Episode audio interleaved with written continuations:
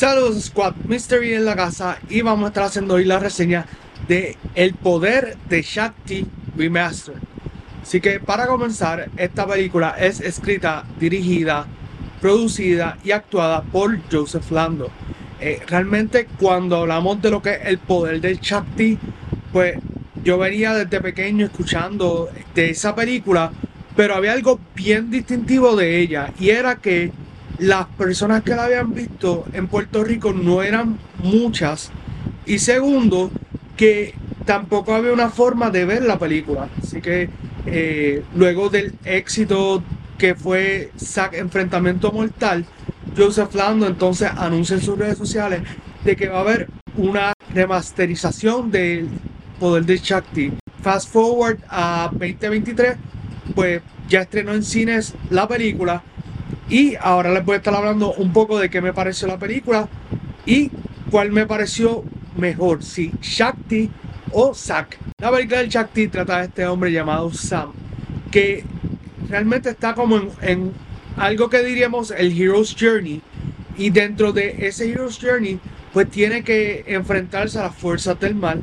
A pesar de que no es una película que me haya gustado, sí puedo reconocer cosas que sí me gustaron de la producción y pues voy a hablar tanto de lo que me gustó como lo que no me gustó de la producción. Entre las actuaciones me pareció súper genial que Miguel Ángel Suárez y Albanida Díaz para mí fueron los más que sobresalieron en sus roles. Los efectos especiales, tengo que pensar que esto fue en los 90, así que para hacer una película de los 90 con este tipo de efectos especiales en Puerto Rico, me parece algo que es bastante chévere. Incluso te podría comprar esta película como una película de acción y como también Joseph Lando lo menciona en la película que es la primera película de superhéroes aquí en Puerto Rico. Entonces, para mí, más detalles sobre la película es que las cosas que tal vez no me gustaron tienen que ver un poco más con la historia. Porque si la, el personaje de Sam, de la forma que se nos proyecta, es como un híbrido entre Hércules y He-Man y desde ese punto de vista, pues podemos ver eh, similitudes más con Hércules que en cuanto a la historia, cómo se nos va presentando eh, lo que les decía de el camino del héroe, el Hero's Journey, pues es mucho más parecido a eso y también tiene que ver con una cuestión de cómo uno ir superando ciertas eh, debilidades que uno tiene como humano. Más allá de eso, realmente la película pues las cosas que no me gustaron también tienen que ver un poco con la, vamos a decir, con la ideología que Joseph Lando nos está vendiendo con la película.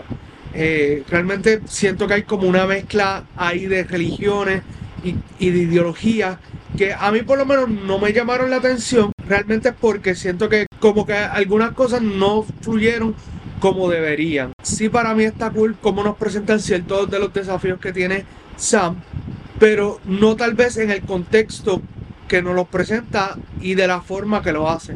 Porque sí, como les digo, hay momentos que está muy buena la coreografía, las peleas están bien chéveres, pero se siente como que hay ciertos momentos donde eh, se toman un espacio para tocar tal vez un tema que no tiene que ver necesariamente con el tema principal de la película. Y eso lo vi en varias escenas y como que hace un poquito más difícil que uno pueda conectar con la película. Eh, también la edición, eh, hay muchas escenas. Eh, voy a mencionar una, en específico sin entrar en spoiler, pero básicamente están en una discoteca. Está ocurriendo un evento en particular y de momento hace un jump cut a otro escenario que no tiene que ver nada con lo que se estaba hablando anteriormente, pero tampoco la transición no, no permitieron que fluyera de una escena a otra y pierde un poco el público y, varias veces me sentía así viendo la película, perdido porque hacían unos cambios y como que no, no quedaba muy claro lo que estaba pasando. También quiero hablarles de la música. Dentro del remastering, Omar Cruz Cabrera eh, pues le dio vida a lo que fue la música que él anteriormente trabajó con Joseph Lando en Saque Enfrentamiento Mortal. Eh, realmente quiero ser lo más respetuoso posible. La música me recordó demasiado a Mortal Kombat.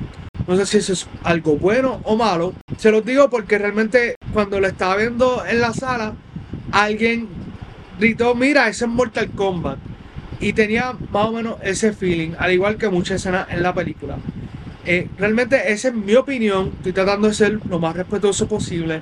Eh, estoy consciente de que tal vez yo no soy el público para esta película. En cuanto a si me gustó eh, más Zack o Shakti, pues siendo muy sincero, les diría que me gustó mucho más Zack Enfrentamiento Mortal. Pienso que es una película que es mucho más madura. obviamente han pasado más de 20 años entre una y la, y la otra película y son dos personajes completamente distintos.